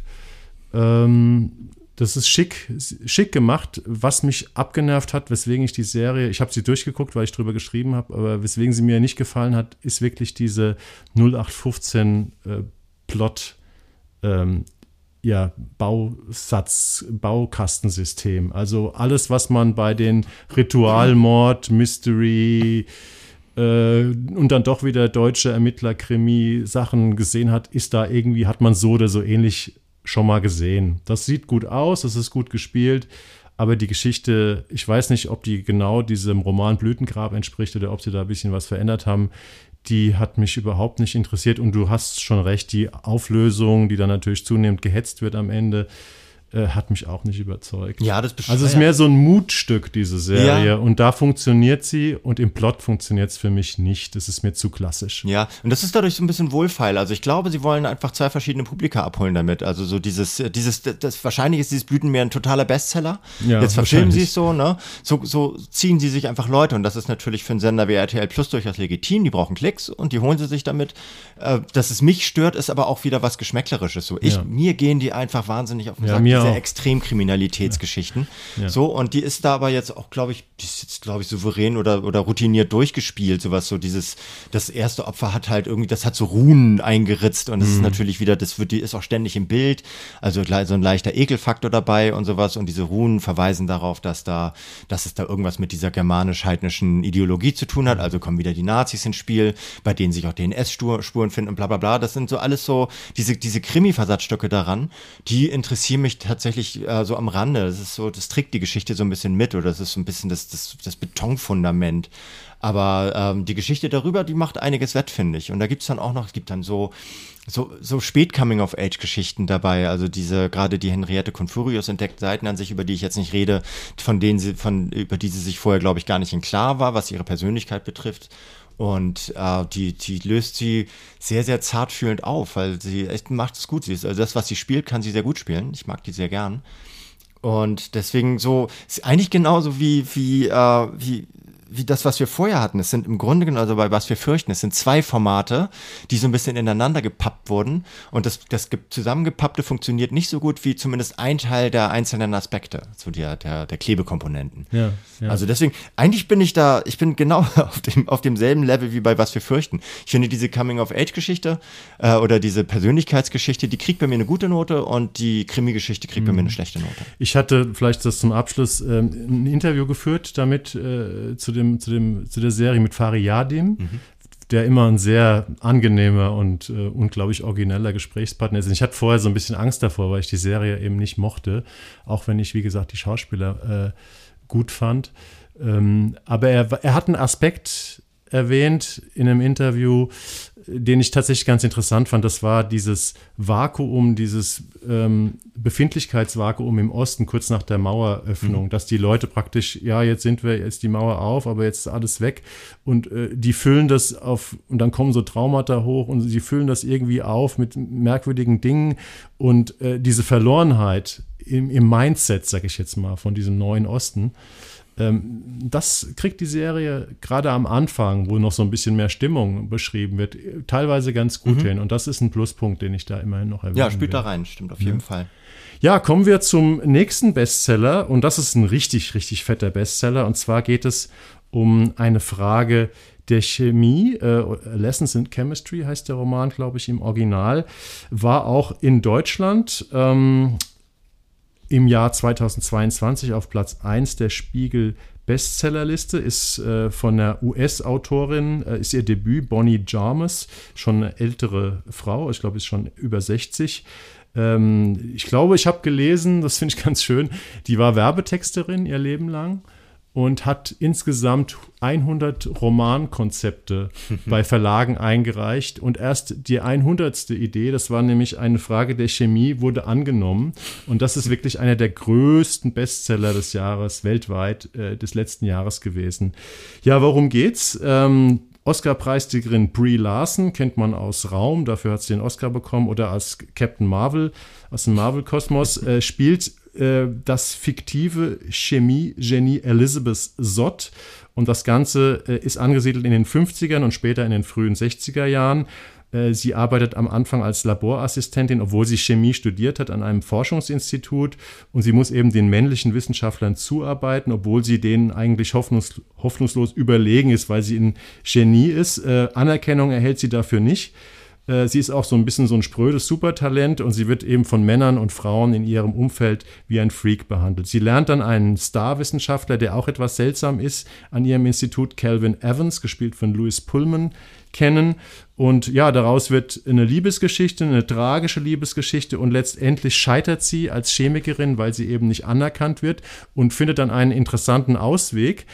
Und zwar sie frönt ihrer anderen großen Leidenschaft, dem Kochen, und wird zum Star einer 50er Jahre Kochshow, in, dem sie, in der sie Frauen sozusagen äh, Kochen beibringt oder Gerichte erklärt und gleichzeitig aber auch Selbstbewusstsein einimpft und vor allem eben die Chemie hinter diesen Kochrezepten erklärt. Und das ist, glaube ich, die Grundidee der Serie. Für spitzenmäßig die Idee. Also fand ich richtig. Ja. Fand ich richtig naja, deswegen wurde ja auch das hundertste äh, Romankonzept von Bonnie Jarmus dann auch vom Verlag äh, äh sozusagen angenommen. Ja, die auch, ich finde auch die Umsetzung ist, ist total solide. Das, das, erinnert natürlich so ein bisschen an sowas wie Damen Gambit. Total. Äh, ich habe, es ist interessant, dass du es erwähnt, weil ich habe sofort gesagt, äh, eine Frage der Chemie ist im Prinzip wie äh, äh, Queen's Gambit, also Damen Gambit, nur mit Chemie, Schrägstrich, Kochen statt Schach. Ich habe dir deinen Move wahrscheinlich geklaut, weil nein, du mir das damals das gesagt super, hast. Ich lasse dir den Move. Nee, nein, ich habe ihn von dir, glaube ich. Ach so. Also so, als wir drüber gesprochen haben. Ich, aber jetzt ist es meine, sorry. Ähm, das ist auch, also es ist, es ist routiniert äh, gemacht, es ist, es ist gut ausgestattet, es ist auch gut gespielt, finde ich. Es ist sehr, sehr, sehr wenig, wo wir beim Thema sind, Effekthascherei. Es muss nicht ständig Musik irgendwo rüber gekleistert werden. Ich finde, das ist alles in allem sehr, sehr, äh, sehr, sehr ordentlich gemacht. Aber es ist halt auch wieder ein, äh, so, so ein Historienstoff mit einer, mit einer self-empowernden Frau in den 50er Jahren, also in einer extrem frauenfeindlichen Zeit der äh, jetzt auch nicht das, das, das Rad der, äh, des, des Biopics, das ist ja kein Biopic, aber das, das Rad dieser, dieses Historytainments neu erfindet, so. Und ich habe, ich werde immer einen Verdacht nicht los, was solche Biopics sagen. Also wie ja auch in Deutschland sowas wie Bertha Benz und Margarete Steif oder Clara Immer war, also auch eine Chemikerin, die sich eben, glaube ich, so in ähnlicher Zeit oder ein bisschen früher gegen, gegen ihre Männer, äh, Männerbande da durchsetzen musste. Ich, hab, ich werde den Verdacht nicht los, dass die zur Frau von heute sagen, ey, ihr habt's doch eigentlich echt Bombe heute, oder? Also, dass die denen sagen, die damals, die hatten das richtig schwer und ihr beklagt euch heute noch darüber, dass ihr weniger verdient und, äh, und äh, nicht in den DAX-Verständen seid und sowas. Nun entspannt euch mal. Und das ist sowas, das schwingt da aus meiner Perspektive vielleicht ein bisschen viel Metaebene mit, aber das konnte ich, ich konnte das nicht beiseite räumen, diesen Verdacht. Und deswegen gucke ich die immer mit so einem kritischen Auge, solche Formate, obwohl ich sie wichtig finde, hm. dass sie, dass sie diese Geschichten erzählen. Es ist interessant, dass du, ähm, dass du Biopics sagst, weil dieser ganze Stoff ähm, sieht eigentlich so aus. Ähm, und genau, genauso ging es mir auch beim Damen-Gambit, dass du immer denkst, du willst bei Wikipedia nachlesen, ja. wie die Geschichte in echt gewesen ist. Sie ist fiktiv, aber ja. sie wirkt so, als hätte es diese Elizabeth Sott wirklich geben müssen. Nach dem Motto, das gibt's doch gar nicht, dass es diese Frau ja. nicht in echt gegeben hat. Und das ist auch so ein neuer Move von so Bestseller-Geschichten, die cool. so rund um Empowerment und sowas. Aber es, ich finde es auch nicht schlecht. Also ich muss mal äh, positiv sagen, die Serie ist sensationell ausgestattet. Apple Apple hat da, äh, ich meine, Apple hat es ja auch, ne, haben wir schon äh, erwähnt. Das, äh, genau, das merkt man. Die haben echt Geld wie Heu und das, das geben sie aus. Wirklich unfassbar. Äh, das ist die 50er und frühen 60er Jahre erwachen da zu einem so satten Leben. Dazu ähm, ein super Jazz-Soundtrack, äh, weil die große Jazz-Fans sind, äh, dieses Liebespaar. Und ähm, das macht schon Spaß. Man kann an der Serie kritisieren, dass sie etwas behäbig und auch ein bisschen erwartbar Manchmal, erzählt. Ja. Also äh, die Szenen, es gibt dann auch so eine Sie wohnt in so einer schwarzen Nachbarschaft. Es geht dann um, um Gleichberechtigung, um die frühen, die ersten Bemühungen um Gleichberechtigung äh, auch der schwarzen Bevölkerung. Äh, da gibt es noch so eine zweite Familie, so einen zweiten Erzählstrang. Äh, worauf das Ganze hinaus soll, ist immer relativ schnell zu erkennen. Mhm. Es gibt trotzdem sehr berührende Szenen. Ja. Brie Larson spielt es teilweise sehr, sehr gut, muss ich sagen. Also ich bin mir auch fast sicher, dass sie äh, die für diverse Preise, das wird ja wahrscheinlich in der Kategorie Miniserie starten, weil es eine abgeschlossene Geschichte ist. Äh, da wird sie bestimmt bei den Emmy-Nominierten sein, denke ich mal. Es ist teilweise ein bisschen melo, es ist sehr melodramatisch. Es ist so ein bisschen wie, wie altes Kino. Mhm. Also wenn man sowas wie, wie hieß dieser Film mit, mit Russell Crowe als Mathematikgenie? Ähm, A Beautiful Mind. Beautiful Mind. Also wer auf solche Stoffe steht, ähm, ja. der wird sich hier in der Serie wiederfinden. Ich glaube, das wird ein, äh, ein klassisch anspruchsvolles ähm, Publikum sozusagen, älteres Publikum das hört sich jetzt so ein bisschen gemein an, so meine ich es gar nicht, Nö, er, erreichen, die Serie. Ja, ich glaube, also ist auch jetzt, also um mal so, so unser, unser Publikum hier äh, nicht irgendwie so zu kategorisieren, das ist nicht, das ist kein altes Fernsehen so, das ist nur, hat nur, glaube ich, so ein, so ein, ein klassisches Appeal. Fernsehen. Genau, klassisches ja. Fernsehen. Man mhm. muss so ein bisschen klassische Erzählstruktur mögen, aber für die ist es dann auch wirklich perfekt, aber ich, also ich, so alt bin ich auch noch nicht und ich kann das auch gut gucken, sowas. Also ich fand, äh, das Damen-Gambit war ja so, so, so, so, so ein so eine Serie, auf die sich wirklich jeder einigen konnte. Ich glaube, ich kenne niemanden, der die Serie nicht wirklich sehr gut fand. Ähm, das Damen-Gambit hat noch ein bisschen mehr Ecken und Kanten ja, erzählerisch. Also es ist ein bisschen, es ist ein sehr ähnlicher Stoff. Ähm, Lessons in Chemistry ist noch ein bisschen konventioneller, aber es ist, es macht das, was es macht, ziemlich gut. Ja, genau. Ne? Wollen wir es damit belassen? Damit belassen wir es und gehen äh, wieder so. nach Deutschland äh, zu einer Serie, die überhaupt gar nicht opulent ausgestattet ist, äh, aber auch in der Gegenwart spielt. Die heißt Nackt über Berlin. Läuft. Ich habe jetzt Schiss davor, die, die, den, den Rahmen zu umschreiben. Sechs mal 30 Minuten, glaube ich. 45 Minuten, ist das Jans, okay? Tut ja, mir leid. Okay, ab äh, morgen, glaube ich, bei Arte und in der ARD-Mediathek. Ist das so? Ist das, das stimmt, ja. Allerdings, hey. da die Leute ja nicht alle live zuhören, äh, ist morgen Donnerstag der äh, 12.10. und ab Freitag in der ARD-Mediathek 13.10. 18. Okay, das ist ein, äh, ein Roman von Axel Ranisch, den er selbst verfilmt, also Axel Ranisch ist vor allem auch Journalist, den er selbst verfilmt äh, und auch geschrieben hat, also als Drehbuch adaptiert hat. Äh, handelt von zwei Nerds, äh, ich glaube, es ist in Berlin, ne? ja, es ist in Berlin, die ihren Schuldirektor äh, besoffen auf der Parkbank finden und in sein eigenes Smart Home sperren und dort kidnappen und zu, weil, weil er da nicht rauskommt, weil sie so technisch fit sind, dass sie, dass sie praktisch alle Zu- und Ausgänge blockieren können. Äh, steckt er da also drin, will raus, kann nicht raus, wird von den beiden Jungs digital überwacht und sie nötigen ihn damit, ohne ihre Identität preiszugeben, zu so einem Seelenstriptease, weil er versuchen muss, weiß nicht, in so einer Art äh, Ent Entführer-Bingo herauszufinden, wer ihn da eigentlich gerade äh, gerade festhält. Und gleichzeitig hat das Ganze aber auch, das merkt man so im Laufe der Zeit, ohne zu viel zu verraten, auch irgendwie mit dem Suizid einer Schülerin zu tun, die sich vom Schuldach der, der Schule dieses Direktors gestürzt hat dass die Geschichte im ähm, Großen und Ganzen spielt, also sechsmal 45 Minuten, nicht 30 Minuten, und ähm, hält, um mal eine kleine Wertung vorwegzuschieben, ähm, rechtfertigt auch die Dauer und die Länge, weil ich das, weil mich die sehr, sehr gepackt hat, diese Serie. Ja, Axel Ramisch ist ja äh, bekannt für seine Improvisationsstücke auch so ein bisschen. Ne? Der hat ja ähm, auf die Titelseite der Bildzeitung mal geschafft äh, mit seinem Tatort Ludwigshafener Tatort Bubble Dash von 2017, den die Bildzeitung damals als schlechtesten Tatort aller Zeiten hat sich sozusagen äh, wutentbrannt darüber geäußert. Das war ein, so ein One-Cut, ne? Oder? Das war, ja, das war ein Impro. Ich habe den damals gesehen und besprochen. Er war tatsächlich nicht gut, äh, aber äh, die Idee war, es spielte an einem Ludwigshafener Mundart Laientheater mhm, und dort geschieht ja. ein Mord. Ja. Allein, dass der Ramich damals mit echten Laien gedreht hat, die diese Laienschauspieler gespielt haben, mhm. führte natürlich dazu, dass es irgendwie nicht besonders hochwertig war. Ähm, aber was ich toll finde an ihm, ähm, also er ist ja mal bekannt geworden mit so sehr autobiografischen Stoffen wie Ich fühle mich Disco, also mhm. Aramisch ist, äh, ist selbst ähm, schwul und ähm, übergewichtig und deswegen sind seine Helden auch oft so ähnlich wie er. Äh, und ähm, das ist einfach wirklich sehr, sehr nah am Menschen und ähm, an den Nöten seiner Charaktere. Er hat bei Rosa von Braunheim studiert mhm. und er hat mal in diesem Presseheft, habe ich das, glaube ich, gelesen, Braunheim hat ihm mal äh, gesagt, wenn du Filme machst, erzähle immer von den Sachen, die du richtig, selbst richtig gut kennst.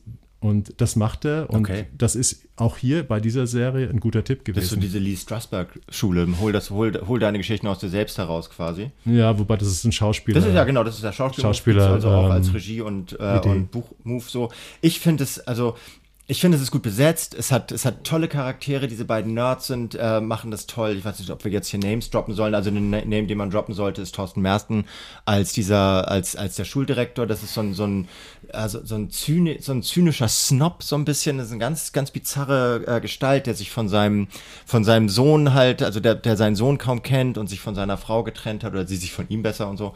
Und äh, das ist so eine, so eine ganz desperate Arschlochgestalt, die der macht der großartig, wie der da halt Ja. da drin noch eskaliert. Also wie er Anfang noch sehr souverän ist und dann einfach immer mehr verzweifelt an dieser Situation. Und aber noch, noch intensiver ist, wie man diese beiden Außenseiter dabei erlebt, wie sie versuchen, so in den Inner Circle der, der Gesellschaft vorzudringen und was sie dafür bereit sind zu, äh, zu tun. Und das ist, als sich dann auch so auf, äh, so, da finden sich so zwei Loser und man weiß aber auch nicht so, warum finden die sich eigentlich und hat der eine der vielleicht Kalkül und der andere nicht und so. Und das sind alles aber Sachen, die lösen sich auf und die lösen sich unter der Regie von Axel Ranisch wirklich schlüssig auf und die lösen sich so auf, dass ich da wirklich die ganze Zeit am Ball geblieben bin, dass mich das richtig, es hat mich richtig interessiert, was da passiert. Also diese beiden Hauptfiguren, ich finde, man muss doch mal erwähnen, also da gibt es diesen übergewichtigen Klassikfan Yannick, gespielt von Lorenzo Germino oder Germino, ich weiß nicht, wie man ihn ausspricht. Der lebt eben mit seiner Mutter, die ich aber erst gar nicht erkannt, toll gespielt, finde ich, von Alvara Aber Höfels ja. und seinem in den ersten Folgen immer abwesenden Vater, der dann aber doch in die Serie einsteigt, gespielt von David Striso, also die Eltern sehr prominent. Ähm, der lebt da in so einer komischen Hochhauswohnung oder so und er lernt eben, die sind 17, die beiden, lernt äh, so einen 17-jährigen äh, Mitschüler kennen. Das ist so ein, äh, so ein Vietnamese, Thai, gespielt von An Qua Tran. Ne, er ist ein deutscher Vietnameser, Ja, also, vietnamesischer so Herkunft, ne? wird, wird, also seine Familie, sie, die, die sieht man ja auch immer, die arbeiten glaube ich in so einer Küche oder haben Ja. ein Restaurant oder da wird schon noch vietnamesisch gesprochen. Ähm, und die sind eben beide Außenseiter und ähm, ich glaube, man kann, man verrät jetzt nicht zu viel. Yannick, ähm, der Klassikfan, der hört zu Hause immer, ich weiß nicht, was, Tchaikovsky? Ja, sowas, ähm, glaube ich. ist halt so richtiger Klassik-Nerd, ähm, ist halt ähm, heimlich, wird noch nicht geoutet, keine Ahnung, schwul und ist auch so ein bisschen, hat da so ein bisschen Crush auf seinen Ja, Freund. aber jetzt tatsächlich nicht. was wir aber jetzt nicht erwähnen, wie Nö. das dann ausgeht. Nee, wir sagen äh, das gar nicht. aber das sind zwei wirklich, das sind ja zwei Hauptfiguren, wo man jetzt erstmal sagt, okay, kann ich mich mit denen identifizieren. Aber je länger das geht, und das ist eine tolle Leistung von, der, von dem Ranisch, desto mehr tiefer steigt man darin rein und will wissen, wie es mit denen weitergeht. Und tatsächlich, die Serie ist überraschend, die ist voller wirklich skurriler Ideen, teilweise auch Inszenierungsideen, mit so ein bisschen durchgeknallt. Und ich muss auch sagen, die hat mir, je länger ich die geguckt habe, auch immer besser gefallen. Ja, also ich, ich wette, ich wette, die wird, die kriegt Preise, die Serie, bin ich Ja. mir ganz sicher. Ich, wenn nicht sogar den Grimme-Preis, weil die ist tatsächlich, die ist, das ist High-End mit Low Budget. So, also so nicht Low Budget, nicht Low Budget, aber kein, das ist also nicht annähernd das Budget, das eine Apple-Serie. Die ist vor Genau. allem wirklich unheimlich mutig erzählt, finde ich. Ja. Ne? Und ähm, wusstest du, dass der, der Ranisch ähm, hat ja mit, äh, mit dem Roman, also Nackt über Berlin, war ja, hat ja seinen eigenen Roman verfilmt und da hat er bei der äh, Lit Cologne 2018 war das, glaube ich, ähm, den Debütpreis gewonnen. Also er hat wirklich einen Literaturpreis für Gönn sein. Buch bekommen. Und jetzt hat er sozusagen seine eigene Serie adaptiert.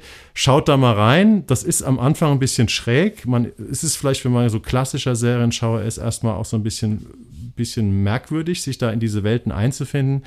Aber die packt ein und das ist wirklich eine gute Serie. Das ist wirklich eine gute Serie. Ne? Und frei verfügbar. Einfach, Ja. einfach so, einfach bei Arte oder der ARD-Mediathek reinschalten und zack, habt ihr sie auf dem Bildschirm. Genau, frei verfügbar. Und damit kommen wir zu unseren kleinen Formaten, die so ein bisschen in die gesellschaftliche Relevanzecke weisen, ist auch die Serie, wenn man sie überhaupt als Serie bezeichnen möchte, aufgestaut. Die ist in der ZDF-Mediathek seit Donnerstag, 28. September äh, verfügbar, gehört in diese berühmt-berüchtigte äh, ZDF-Kategorie des Instant Dramas, also sprich, man ähm, äh, greift Ideen, die gerade in der Gesellschaft so ein bisschen vielleicht herumschwirren, auf und macht daraus eine Quick and Dirty, äh, wie auch immer, Serie daraus. Sechs kurze Episoden, die sind oft meistens unter einer 15 Minuten äh, lang, wird das komplexe Dilemma des radikalen Klimaschutzes ähm, erklärt oder dargestellt, aufgestaut. Er erzählt nämlich von einer Gruppe von Klimaklebern, die, ich glaube, es ist in München, mhm. eine Kreuzung blockieren, indem sie sich festkleben. Und die Serie erzählt eben in diesen kurzen Folgen von den Menschen, die da kleben und die im, andererseits im Stau stehen und dringend irgendwo hin müssen ähm, und deswegen sozusagen äh, die Antagonisten der Kleber sind. Jan, wie fandest du die Serie? Ich fand es, es ist ja so, es ist so ein Wohn Wohnstraßenkammerspiel im Grunde genommen. Es ist interessant, dass sie da, ich kann mir gar nicht vorstellen, dass Klimaklebende sich an, an so eine Kreuzung kleben, wo, wo nur Wohnen ist und sonst gar nichts. So, aber das Budget hat wahrscheinlich ist nicht hergegeben, genau. eine größere Kreuzung sperren zu lassen genau, für einen oder, Tag. Oder nachzubauen. Also ich finde es, äh, das ist ganz interessant. Es werden so einzelne, einzelne Figuren durchgespielt. Es ist so eine Cellistin, die zu einem, die zu einem vorspielen möchte, dass ihre gesamte Karriere oder muss, dass ihre gesamte Karriere äh, bestimmen würde. Es geht um einen Paketboten, sowas wie russischer Herkunft, glaube ich, äh, der ganz dringend, dessen Zeitbudget ohnehin schon am Boden ist und der muss ganz dringend äh, halt halt noch ganz viele Pakete ausliefern und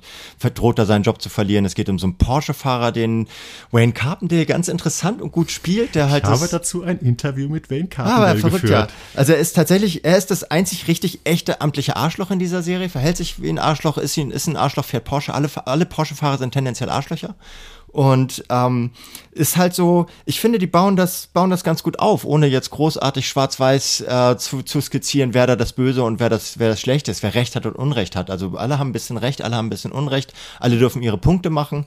Und das Ganze ähm, ist so, wird der Komplexität der Klimakrise auch gerecht, weil mhm. es halt die Geschichten weiterspinnt. Also es geht, gibt auch noch so einen Kioskbesitzer, ähm, einen Schwarzen, der, äh, der ganz dringend Geld äh, braucht, um seinem Sohn in Ghana eine Wasserpumpe zu, äh, zu kaufen, weil das Grundwasser da abge, äh, abgesackt ist wegen des Klimawandels. Also es spinnt sehr, sehr lange Fäden und verknotet die sehr dicht und es ist manchmal ein bisschen ein bisschen so ein bisschen didaktisch ja. und auch manchmal ein bisschen schultheaterartig, aber insgesamt finde ich das so im Rahmen dessen, was sie ja an Budget zur Verfügung hatten und an DarstellerInnen, finde ich das ganz, finde ich das ganz charmant und klug.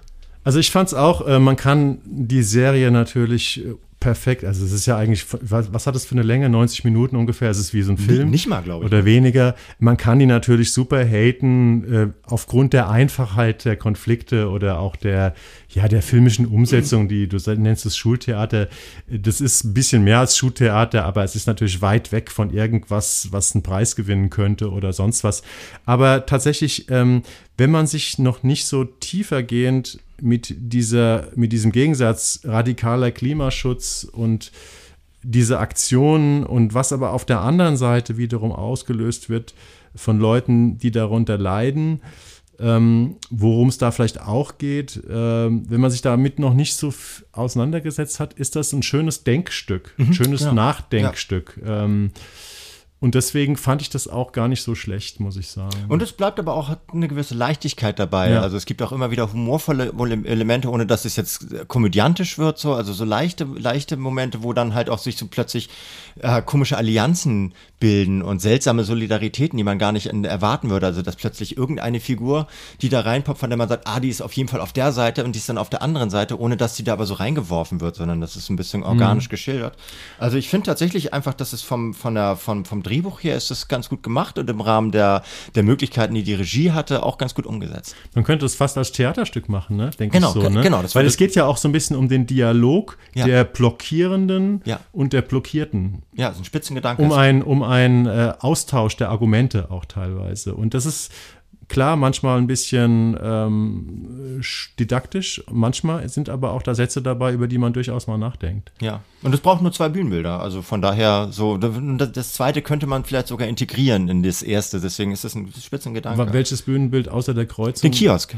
Ach, der, der ist ein bisschen, also mhm. es gibt einen Kiosk und es gibt die Kreuzung so und die, ähm, die müssen miteinander, die sind auch, die sind auch aufeinander angewiesen. Aber es ist ein guter Gedanke. Ich mache da ein Theaterstück draus.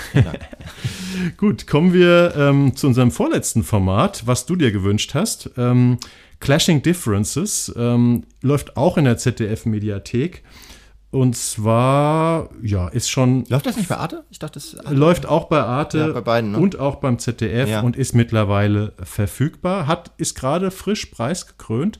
Und zwar hat die Filmemacherin, ich glaube, das war sogar so ein Abschlussfilm von ihr an der Filmhochschule Mhm. äh, München, glaube ich, Merle Grimme, ähm, hat dafür gerade einen First Steps Award ähm, bekommen. sehr renommierter Preis. Ja. Also, und zu Recht, aber das, äh, darüber reden wir gleich. Es geht, es geht um eine Gruppe Feministinnen, die äh, ein Panel einer Frauenkonferenz, äh, die nicht weiter spezifiziert wird, veranstalten und Ärger mit den Veranstalterinnen bekommen, weil sie angeblich nicht äh, divers aufgen äh, ge- genug aufgestellt sind. Das sind nämlich so eher weiß, eher ältere deutsche Frauen, und die kriegen jetzt also sozusagen mit auf den Weg, dass, das, dass die, äh, sowohl was die herkommt, als auch was, ähm, was, was so die sexuelle Orientierung und so weiter betrifft, sollten die vielleicht ein bisschen breiter aufgestellt sein. Und deswegen äh, gibt es halt zwei Mitarbeiterinnen oder äh, Vereinsmitglieder, die äh, vier, vier andere Frauen äh, dazu einladen, zu so, so einem Wochenendseminar in die, ins Brandenburger Vereinshaus irgendwo in der Pampa äh, im Speckgürtel von Berlin. Und da sollen die, diese, diese äh, potenziellen Panel-Sprecherinnen halt äh, so zeigen, was sie, äh, was sie beitragen können. Also sie sollen da zusammen äh, eruieren, wie man dieses Panel diverser aufstellen kann. Und Sie sollen eine Art Manifest schreiben, glaube ich. Genau, die sollen ein Manifest schreiben und das, das wir, wir sehen halt also ein, ein ohnehin ja eigentlich diverses äh, Gremium sozusagen, das sich noch diverser aufstellen will. Und dann erleben wir, wie diese, diese verschiedenen Diversitäten miteinander in Konflikt geraten. Und es da geht dann sowas so um, um so eine um so eine Rangordnung der Diskriminierungsgründe wofür es einen Begriff gibt, der nennt sich Tokenism, ist ganz interessant zu wissen. Der wird auch, äh, kommt auch öfter zur Sprache, äh, der nämlich besagt, dass, äh, dass sich gerade so diese, diese woke Mehrheitsblase äh, andere Diversitäten äh, gar nicht so als gar nicht so von Herzen zur Seite holt, sondern nur um sie irgendwie abgebildet zu haben. Das heißt also, dass du dieses Panel holt sich eine, eine schwarze und eine, äh, eine, eine äh, genderfluide und eine lesbische und was weiß ich noch was für eine Speakerin, aber eigentlich interessieren die sich gar nicht dafür, sondern nur dafür, dass die tatsächlich dabei sind, um die Quoten zu erfüllen. Und darum, davon handelt das so ein bisschen. Der Token ist ja das, was äh, Jens Lehmann mal äh, als Quotenschwarzen bezeichnet hat, weswegen er bei RTL rausgeflogen Ein ist. Glück oder? ist er das, ja, genau. Aber ja, genau, es geht in diese Richtung so. Ja, also ein, ein jemand, den man irgendwo hinsetzt, damit er eine Minderheit repräsentiert. genau, und mehr nicht, viel mehr muss er auch nicht machen. Also Hauptsache die Person Genau. ist dabei. So. Und wie fandst du es?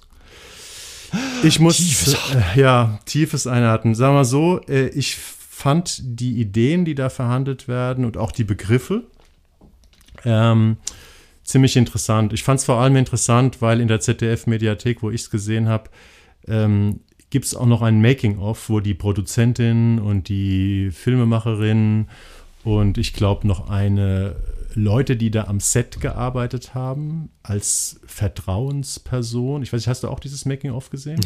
Ähm, erzählen, dass sie auch versucht haben, diesen Film ganz anders herzustellen, in einer ganz anderen Atmosphäre, als man sonst von Sets gewohnt ist.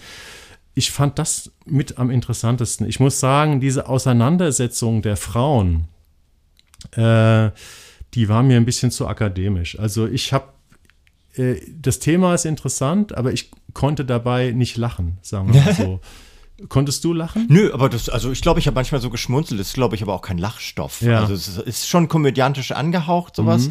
Und das heißt, ich, ich habe auch darüber geschrieben und habe dann so, ich glaube, ich habe da, ich habe es genannt, das ist so eine Art Proseminar in queer feministischer Diversität Ja. mit den Mitteln von Komödie und Sozialdrama ist. Das heißt, es ist didaktisch, es erklärt uns viel, die, die äh, Protagonistinnen durchbrechen regelmäßig die vierte Wand und reden direkt zu uns in die Kamera und äh, machen ihre Standpunkte klar und erklären dabei äh, in der Regel, äh, auf welche Art und Weise sie diskriminiert werden und was das mit den Diskriminierungen der anderen Frauen in ihrem Umfeld haben. Also wer eben dieses, dieses Dis äh, Diversitäts- und Diskriminierungsranking, das da so ein bisschen aufgebaut wird.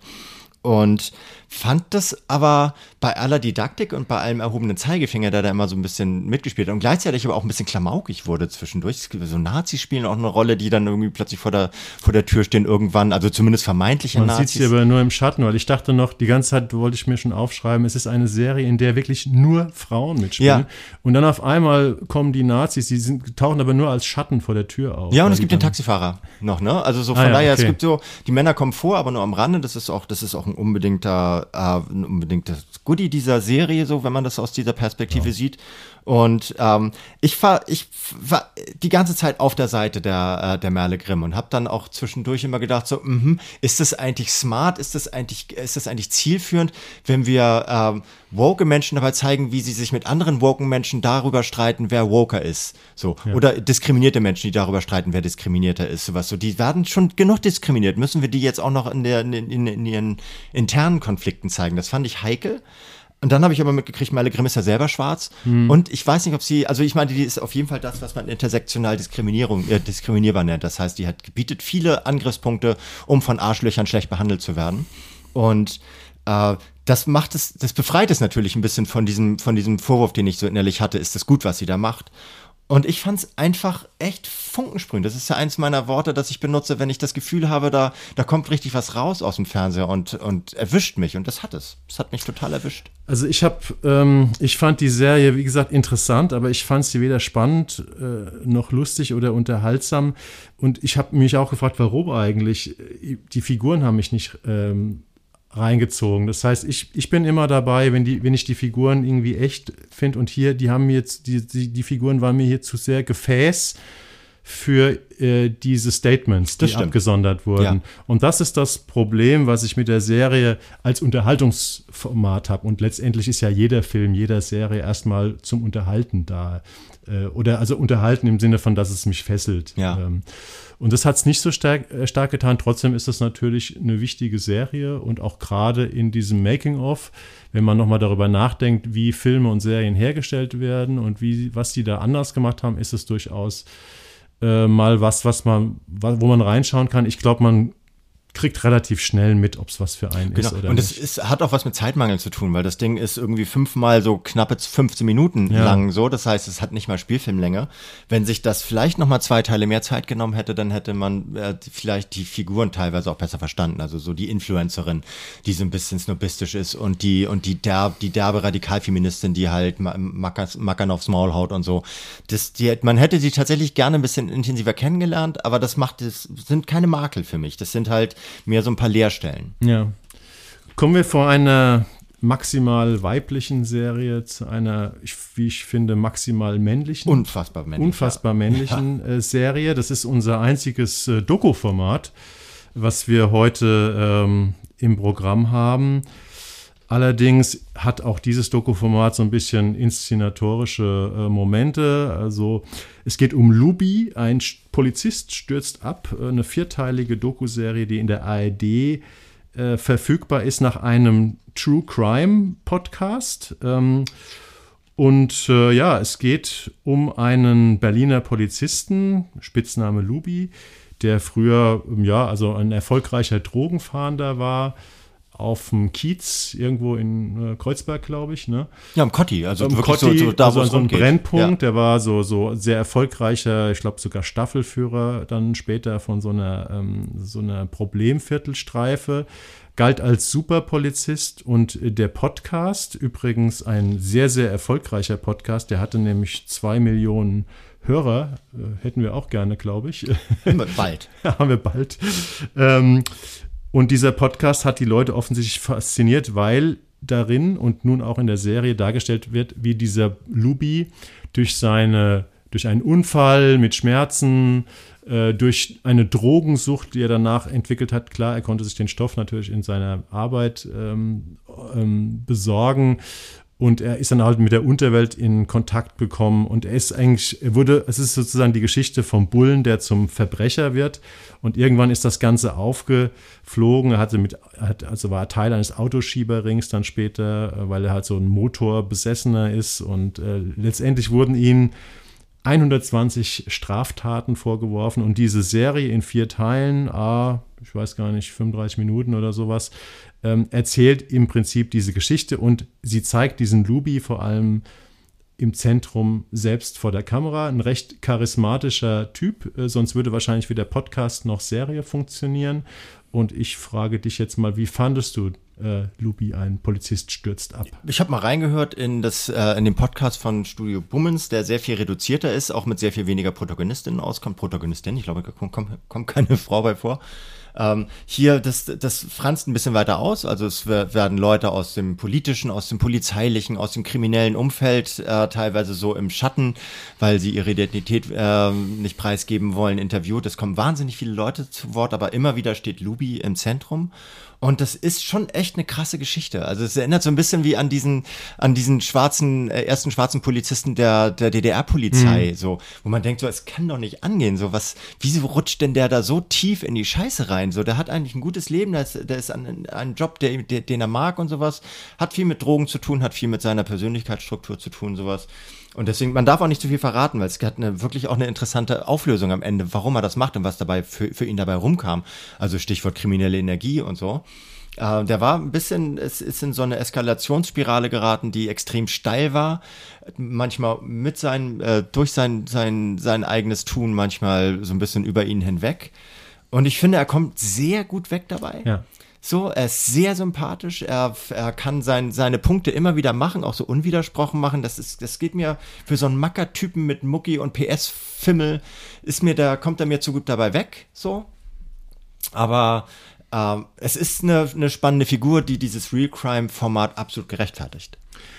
Ich muss jetzt äh, heute meine einzige Presse ähm, mein einziges Pressezitat anbringen, weil ich finde, ähm, das hat so gut getroffen. Und zwar Heike Hupertz, bezeichnenderweise eine Frau, hat in der FAZ geschrieben, die Überschrift zu der Kritik ist, man muss die Fehler feiern, wie sie fallen, mhm. die ich wirklich super fand. Und dann Untertitel Ohne kritische Distanz, Doppelpunkt, die SWR-Doku, also es sind die Produzenten SWR, Lubi, ein Polizist stürzt ab, gerät zum Festspiel für den reuigen Protagonisten. Mhm. Und das heißt, äh, das finde ich richtig, ähm, weil in diesem, in dieser Doku können Luby und auch noch so ein paar andere Protagonisten. Es gibt so einen polnischen äh, kleinen Gangster und so, so, so, so, so, so einen Clan-Typen, der so immer nur so im, mit, im, im, Schatten von hinten gezeigt wird. Die können so ein bisschen so diese Four-Blocks-Ästhetik, so mhm. die geil, das geile Verbrecherleben so ein bisschen abfeiern. Und ich möchte wetten, das ist auch ein wichtiger Grund dafür, warum der Podcast und die Serie vielleicht auch erfolgreich sind, weil man dem gerne zuguckt, denken sie, oh, krasse Typen und was ja. die sich rausnehmen und äh, ein bisschen möchte ich das vielleicht auch sein. Ja, wobei, wir möchten ja nicht mit ihm tauschen. Er hat echt ein total ver ver versemmeltes Leben. Alles, Aber es alles, wird auch so ein ja. bisschen glorifiziert. Ein bisschen und das ist ein Problem ja. bei der Serie. Es ist Teil der Faszination und Teil des Problems. Ja. Wobei ich habe das nicht so als Glorifizierung seiner, seiner kriminellen Karriere wahrgenommen, sondern als, als äh, so Exkulpation seiner eigenen, seiner eigenen Anteil daran. Er wird ständig als Getriebener und als Opfer dargestellt. Das heißt von der Drogensucht, sei es von Schulden und so weiter. Also irgendwie wird er ständig aus der Verantwortung genommen. Hm. Und dafür, dass der jemand, der 120 Strafen Straftaten hat, die muss man nicht mehr aus irgendwelchen Verantwortung rausnehmen. Der hat es einfach verkackt. Und das könnte, hätte man schon noch mal mehr zur Sprache bringen können, aber es ist, es ist ja keine Doku, die aus dem Off kommentiert. Sie ja. lässt ja nur die Leute sprechen und sowas. Und die Montage macht natürlich auch den Ton, aber trotzdem ist das so, vielleicht ist er auch einfach echt ein richtig netter Typ. So, der ist so. Der, der ist auf jeden Fall sympathisch, sonst ja. würde diese Doku nicht funktionieren, wo er so im Mittelpunkt steht. Ich fand es übrigens auch von der Montage, es gibt inszenierte Szenen relativ ja. furios, also es war wirklich ziemlich gut montiert. Allerdings macht die sehr nervige Musik die es sehr überbetont, die einzelnen Elemente und, und sehr auf die Zwölf ist ein bisschen, bisschen kaputt. Ansonsten ja. wäre die Dokumentation wahrscheinlich noch ein bisschen stimmungsvoller. Ja, an, äh, mir, mir, hat, mir hätte der, der Podcast, glaube ich, gereicht. Ja, also schaut da mal rein. Ich mhm. denke mal, wenn ihr die erste Folge gesehen habt oder eine halbe Folge und äh, merkt ihr selbst, merkt ihr schnell, ob ihr mit, mit äh, Luby bonden könnt, wenn er seine Geschichte erzählt. Es gibt auf jeden Fall äh, Gründe dafür, das anzugucken, aber es ist jetzt auch kein herausragendes Stück, wo man sagen würde, das muss man unbedingt gesehen haben. Nee. Ne? Okay.